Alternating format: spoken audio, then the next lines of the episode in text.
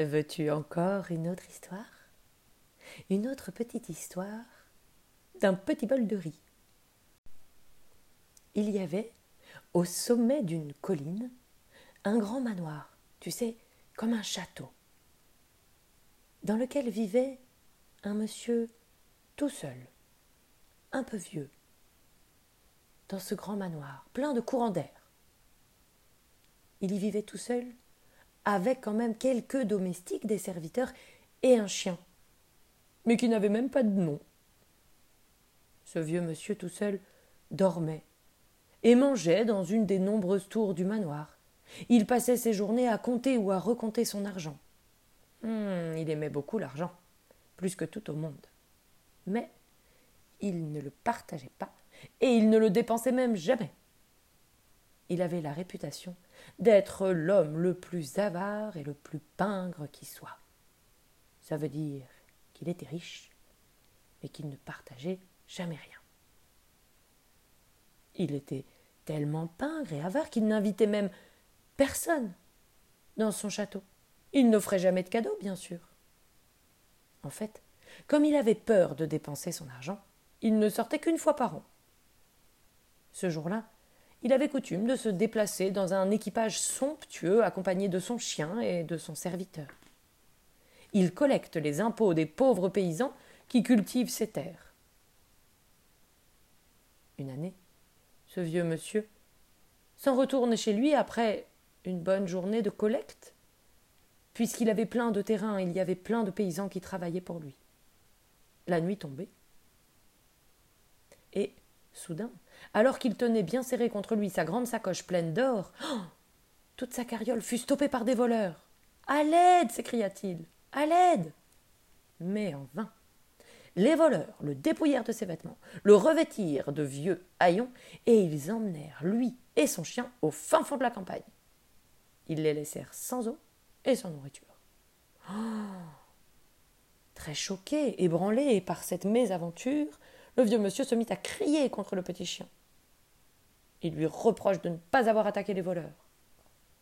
La nuit commençait à tomber et ils étaient complètement perdus. Désespéré, il se glissa en rampant sous une haie et, songeant à la montre qu'on lui avait volée, il pleura et pleura tant et tant qu'il finit par s'endormir. Le petit chien, tout triste, se roula en boule près de lui. Quand le monsieur s'éveilla le lendemain, il avait froid, il avait faim et il avait mal. Il partit alors avec le petit chien à la recherche d'un village. Ils marchèrent longtemps, mais finirent par arriver sur une route. Il n'y avait toujours personne en vue. Après avoir marché toute la journée sans manger, ce vieux monsieur se sentait terriblement affamé et il s'apitoyait sur lui-même. Mais c'est alors que tout à coup, son chien aboya et il s'enfuit en courant. Alors, le monsieur le suivit et il tomba sur une petite maison solitaire, entourée de buissons de roses sauvages. Il vit de la fumée blanche sortir de la cheminée. Encouragé, il frappa à la porte. Mais, soudain, il hésita, se rappelant avec honte qu'il renvoyait toujours quiconque qui frappait à sa porte pour demander de l'aide. Pourquoi voudrait-on venir en aide à un homme vêtu de haillons tel que lui? Il s'apprêtait à s'en aller quand une voix enjouée appela Qui est là? Soulagé, L'avare répondit humblement. Je suis désolé de, vous déranger, mais, je suis perdu et j'ai faim. Pourriez-vous nous garder un peu de nourriture à mon chien et à moi? Serait-il possible éventuellement de nous permettre de dormir dans un endroit chaud? Mais bien sûr, répondit aimablement la voix. Entrez donc. Le vieux monsieur avare pénétra donc dans la maison suivi de son chien. La pièce était entièrement nue. Elle ne comportait que quelques vieux meubles et les fenêtres n'avaient même pas de rideaux. Mais il y avait un petit feu dans la cheminée. Et un homme, à l'air très gentil, était attablé, avec à côté de lui un chien marron qui remuait la queue en souriant de tous ses crocs. L'homme se leva de table et eut un rire chaleureux. Voici une pauvre âme qui s'est égarée, Archie, expliqua-t-il à son chien, et il t'a même amené un nouvel ami. Puis se tournant vers le monsieur, il lui dit Entrez, asseyez-vous, dit-il, bienvenue à mon festin. Ce soir, c'est un délicieux banquet de riz, plaisanta-t-il. Il, n'avait que ça à manger. Mais se dirigeant vers une étagère, l'homme prit deux petits bols et dit Nous allons devoir partager ce riz. C'est tout ce qui me reste, j'en ai peur, ajouta-t-il. Et si votre chien peut partager celui de mon chien, s'il le souhaite. À ces mots, il versa du riz pour les deux chiens dans une grande gamelle et partagea le reste entre deux petits bols pour lui et le vieux monsieur avare. Il n'en revenait pas de la générosité de cet homme. Comment pouvait-il être si heureux en étant si pauvre? Le vieux monsieur songea à son or, à ses domestiques, ses serviteurs, son manoir, son grand château, rempli de tous ses biens. Mais malgré tout ça, il n'avait jamais été aussi heureux que cet homme-là qui possédait si peu. À la pensée dont il avait fait preuve de cette avarice pendant toutes ces années, il fut rempli de culpabilité et de honte. Ceci étant, ayant très faim, il plongea sa cuillère dans le bol de riz.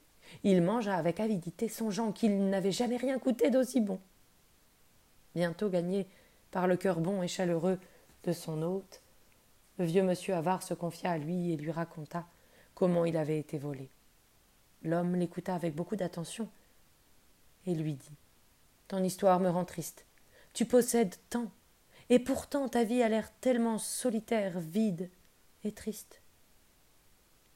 Il laissa le vieux monsieur se coucher devant la cheminée, lui souhaita bonne nuit et s'allongea sur le sol pour prendre un repos bien mérité. Le vieux monsieur était tellement ému par la gentillesse, et il ressentait une telle gratitude à son égard que, tandis qu'il restait éveillé devant la cheminée à songer à ce qui lui était arrivé, son cœur mesquin et fermé commença à s'adoucir. Des larmes se mirent à ruisseler sur ses joues. Il comprenait, il voyait maintenant à quel point sa vie était nulle, effroyable et minable. Tendant la main vers son chien, il le caressa, pour la toute première fois de sa vie il décida de rendre au centuple à l'homme la générosité qui lui avait témoigné. Quand il s'éveilla le lendemain matin, il invita l'homme pauvre et son chien à venir vivre avec lui dans son manoir. Offre qu'ils acceptèrent avec joie. Sans attendre, ils se mirent tous quatre en route pour la demeure du vieux monsieur. Et c'est ainsi qu'à compter de ce jour, le monsieur changea son comportement. L'homme pauvre et lui devinrent les meilleurs amis du monde. Ils vécurent heureux ensemble avec les deux chiens. Le petit chien s'appelait maintenant Joyeux. Il s'épanouit grâce à l'intention et à l'attention que son maître se mit à lui porter. Plus jamais quelqu'un ne fut renvoyé les mains vides du château sur la colline. Et au lieu de collecter les impôts, le vieux monsieur commença à utiliser son or pour améliorer les conditions de vie des gens du coin. Plusieurs fois par an, il organisait même des réceptions, des fêtes pour tous ses voisins, on s'y amusait tellement qu'elle devint le sujet de conversation favori de la région. Et voilà. Voilà pour cette petite histoire qui nous rappelle que parfois la vie nous amène des petites épreuves pour nous rappeler comme il est bon de partager. On a parfois besoin des autres. Et quand on a beaucoup, peut-être qu'il ne faut pas oublier de partager à ceux qui n'ont pas. Parce que si un jour c'est toi qui n'as pas, tu seras bien content de trouver quelqu'un pour partager avec toi. La vie est tellement plus belle et plus joyeuse quand on partage. Je crois même que le seul moyen d'être vraiment heureux, c'est de partager tout ce qu'on possède, même si on possède très peu. Qui sait si on rencontre pas un jour quelqu'un qui nous apportera beaucoup.